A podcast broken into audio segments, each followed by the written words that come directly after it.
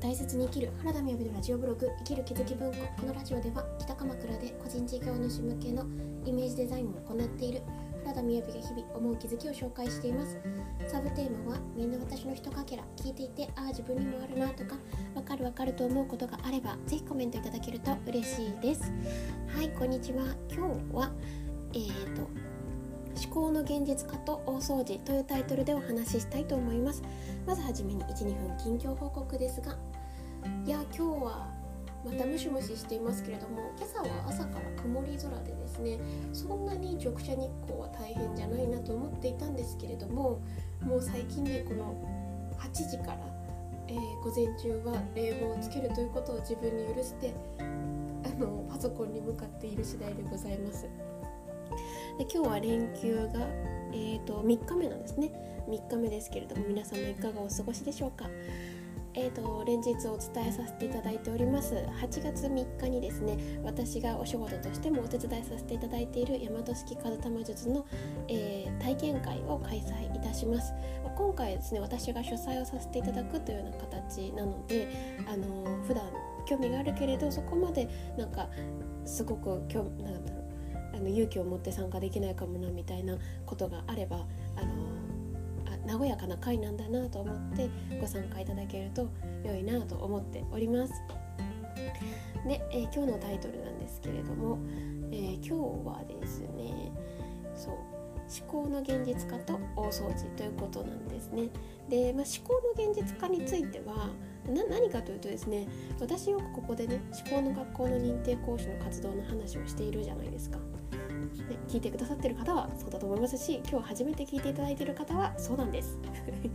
あの普段ですね普段どちらかというとあの個人業とかあとは企業さんのイメージデザインイメージ作るお仕事をしているんですけれどもでもの思考の仕組みということをお伝えしている思考の学校の、えー、上級講師の活動もしておりますという、えー、ことで今日いつも発信してるんですね。でじゃあそんな中で、えーと代表の大石陽子さんのブログってすごく勉強になるんですよ。で今回はちょうどね今日更新されていて「竜とそばかすの姫」で今映画やってるますよねそのそれを見てきたよということで実はね映画から潜在意識ってめっちゃ見れるんですよ。そうこの仕組みが分かるとおみくじ必要じゃなくなったりおみくじを逆によく引くようになったりしますね。まえーと、なのでこのお話はですねその竜とそばかすの姫を見てきて、えーと、こんなことを代表の陽子さん感じましたよみたいなところに思考が現実化するっていう話についてあの、ね、こう字面だけじゃなくってあなたの今座っている椅子も目の前の机もコップも今乗っている電車も目の前に座っているおじさんも電車の窓の外の景色も全部あなたの潜在意識が作っているんですよって書いてあるのであこれって紹介させて伝えたら改めてあこういう話をいつもしてるんだなって思っていただけるかなというのでちょっとタイトルに入れてみました。で今の続きを少し読ませていただきますが全ての物事があなたの潜在意識のさまざまな側面をいろいろに表現して見せてくれていると書いてあります。だけど私たちそんなん私とは関係なく存在しているしってなんとか自分が全てを作っていることを忘れたままにしておこうと頑張っているんですよね。すごいですね。自分が全て作っていることを忘れたままにしておくことしておこうと頑張っている。私そんなにすごくないしとか。さすがに景色やおじさんや電車やら思考では作れないでしょ言い過ぎでしょうって。で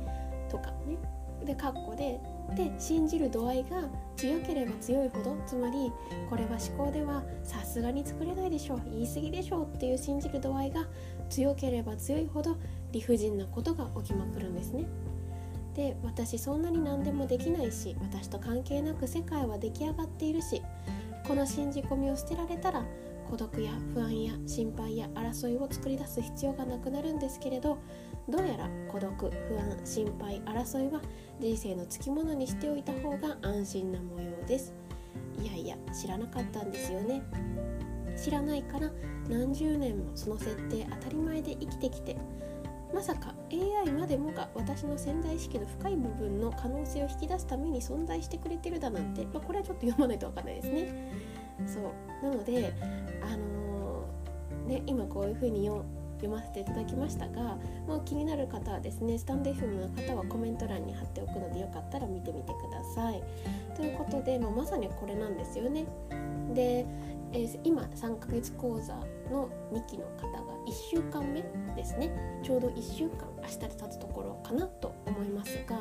最初の1日目の講座ってすごく大切な5つの要素をお伝えしてるんですね。というのは何かというとまず不安について不安のとは何かそして不安についてどうやって考えていったらいいのか。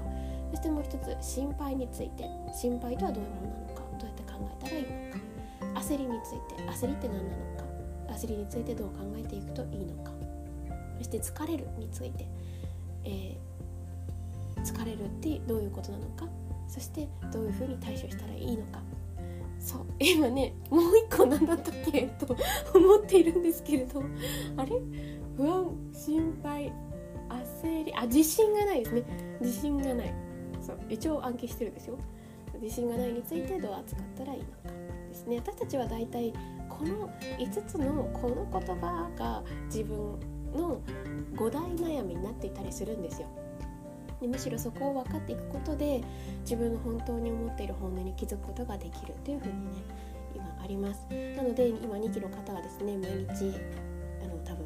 ご自身のノートの中で書き出しをしていただいて私のこう、ね、グループの LINE のところに上げていただいてでご自身がアップできなくても自分あの他の方がアップしたワークを見ていただいたりしているようなところですね。そして 今日のタイトル忘れちゃいそうでしたけど潜在意識と大掃除ということで最近こんなことも思いましたとありいうのがですねああもう時間がないよって思いがちな方いらっしゃいますかね私ですね前の私は結構そうだったんですけれど、まあ、今も別に現在進行形な気もしますがすごくね7月に思ったことがあったんですね。というのは67月ですっごく まだ片付けるところありますけれどでもそれでもねすっごく片付いたんですよ家が。で掃除ができるようになったんですよね結構。私は自動掃除ロボットを使っていたりするのでなんかそれでこう平均的に掃除してたりとかはまあしてたんですけれどうーんなんか分かります？この維持のための掃除っていうのとああここのなんかあのガス代のここきれいにしなきゃダメだよねとかさそういうのってありますよね。だからこう毎日を維持していくための平均的な掃除そりゃ汚いお風呂は嫌ですから一応掃除しますけれどもトイレもね掃除しますけれどもでもここの上にめっちゃほこり乗ってるやんみたいなことだってあるわけですよ。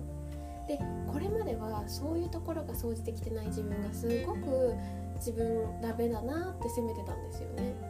でねこれが変わってきたのは何かっていうのを私は自分で自分を観察してた時にあ体の仕組みと一緒なんだなと思ったんですね。というのはあの母がね断食のファスティングの指導者をやっておりますけれどもあのあそこでも言っていたのが結局体をに食物を例えば3日間とか5日間とか1週間とか入れなくする。でそうすると何が起きるかっていうと普段私たちは食べたものを消費するために体の酵素とかそういうものを使ってもうもうフルフルフルって使ってそしてこうあのなんとか保ってるわけですよね。でもその時間だけではうまく回せてない部分もあるわけですよね。つまりうまく、えーと、復帰できてない修復できてないところもあるわけじゃないですかだからそこっていうのは体の食べ物が入ってこなくなった時におまだまだやることがあるぞって言ってそっちをこう元気にしていくことができるわけですよね。というのと同じように結局最近行き着いた答えはそうやって気になるところが掃除できてない時は今でいっぱいいっぱいなんですよ。でまあ今年は7月の上旬もまだ雨が降ってましたからで私は仕事をどんどんね今こう何て言うんですかねこれからどういうことをやっていくっていうことを改めて考えていく時間を取っていくことを優先的に動かせてもらっていてそしてだからこそちょっと時間があの今までよりはあったんですよね。っていう風にした時にあの結局普段だったら今日朝起きてこの時間の中でしか掃除ができないっていうではなくってここももう掃除ができた上で今また時間があるよってなった時に勝手に掃除するんだなっていうことをすごく思いました。だから今まではそのなんだろう積もってる埃を片付けられない自分は本当にダメだと思っていましたけれどじゃなくってそこに手をつけられないくらいいっぱいいっぱいで逆を言えば的なこと以上に休んだり時間を作ることができれば勝手に大掃除になっていくんだろうなっていう風に私としては思ったというお話です。それでは今日も聞いていただいてありがとうございます。バイバイ。